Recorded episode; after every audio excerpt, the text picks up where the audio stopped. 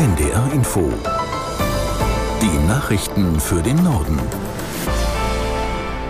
Um 10.30 Uhr mit Astrid Fietz. Die Staats- und Regierungschefs der EU kommen heute Nachmittag in Brüssel zu ihrem Herbstgipfel zusammen. Zentrales Thema ist der Krieg im Nahen Osten. Der frühere Bundesaußenminister Gabriel sagte auf NDR Info, die EU spiele in dem Konflikt aber nur eine begrenzte Rolle. Erstens wird sich Israel nicht auf die Sicherheitsgarantien Europas verlassen. Äh, dafür haben in der Vergangenheit die Juden viel zu viel Schreckliches mit den Europäern erlebt. Das wird ganz bestimmt nicht der Fall sein. Auf der anderen Seite kann Europa eine Rolle spielen, indem wir versuchen, mit anderen Partnern in der Welt einen neuen Anfang zu machen in der Lösung des Nahostkonfliktes. Gabriel betonte in diesem Zusammenhang, dass eine Zwei-Staaten-Lösung nötig sei, um den Konflikt beizulegen. Als wichtigsten Vermittler sieht er die USA.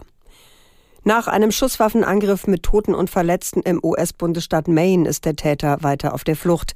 Die Polizei ist nach eigenen Angaben mit mehreren hundert Beamten im Einsatz. Der Mann hatte zuvor in der Stadt Lewiston im Nordosten der USA mehrere Menschen in einem Restaurant und einem Bowling Center erschossen. Was über den Flüchtigen bekannt ist, fasst unsere Washington-Korrespondentin Nina Barth zusammen. Die Polizei fahndet nach einem 40-Jährigen und sie hat auch Fotos von ihm veröffentlicht. Und darauf ist er mit einer offenbar halbautomatischen Waffe zu sehen. US-Medien berichten, dass der Mann ein vom Militär trainierter Schusswaffenausbilder ist, aber das ist nicht bestätigt.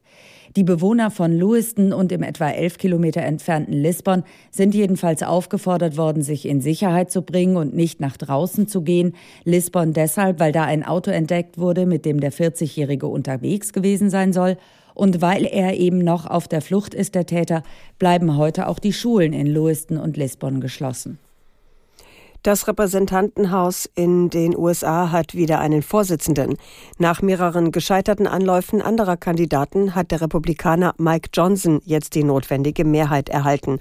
Der 51-Jährige gilt als konservativer Hardliner und Unterstützer des früheren Präsidenten Trump. Mit der Wahl Johnsons ist das Repräsentantenhaus nach mehrwöchigem Stillstand wieder handlungsfähig. Bundesfinanzminister Lindner stellt heute die Ergebnisse des Arbeitskreises Steuerschätzung vor. Die Prognose der Experten ist die Grundlage dafür, mit welchen Einnahmen Bund, Länder und Gemeinden rechnen können. Aus Berlin Martin Polanski. Die Steuerschätzung ist eine Art Kassensturz. Seit dem Dienstag beraten Finanzexperten von Bund, Ländern und Gemeinden, aber auch der Bundesbank im Arbeitskreis Steuerschätzung darüber, welche Einnahmen der Staat erwarten kann. Wichtige Zahlen, denn sie zeigen an, welcher Spielraum beispielsweise beispielsweise besteht, um den kommenden Bundeshaushalt aufzustellen.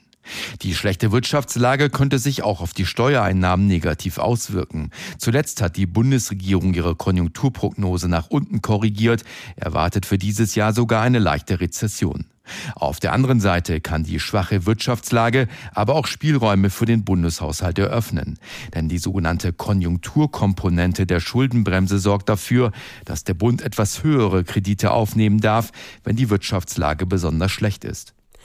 Wissenschaftlerinnen und Wissenschaftler aus aller Welt fordern von der Weltgesundheitsorganisation wegen des Klimawandels den globalen Gesundheitsnotstand auszurufen. Mehr als 200 wissenschaftliche Fachjournale haben gleichzeitig einen Aufruf gestartet, darunter renommierte Magazine wie The Lancet und The British Medical Journal. Dessen Chefredakteur Abasi sagte, die Klimakrise und der Verlust der biologischen Vielfalt schädigten die menschliche Gesundheit.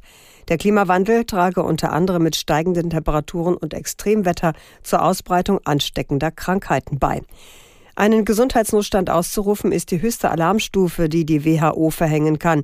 Beispielsweise während der Corona-Pandemie hatte die WHO das getan.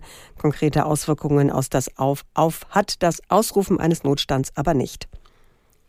Vier Monate nach der Gewalttat gegen zwei US-Amerikanerinnen in der Nähe von Schloss Neuschwanstein ist Anklage gegen einen 31-Jährigen erhoben worden.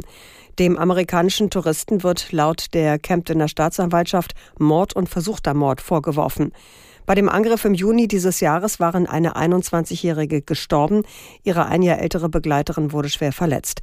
Der Mann soll die jüngere Frau vergewaltigt und beide Opfer in eine Schlucht gestoßen haben. Der Hurricane Otis hat mit Windgeschwindigkeiten von bis zu 270 Stundenkilometer die mexikanische Pazifikküste getroffen und am Badeort Acapulco große Verwüstungen angerichtet. Präsident López Obrador hat bei einer Pressekonferenz gesagt, die Region sei abgeschnitten von der Außenwelt. Die Kommunikation sei unterbrochen und das Ausmaß der Schäden deshalb noch nicht genau einzuschätzen. Am Morgen war ein Großteil von Acapulco ohne Strom. Videos im Internet zeigen beschädigte Gebäude und Urlauber, die in Hotelzimmern Schutz vor dem Sturm suchen.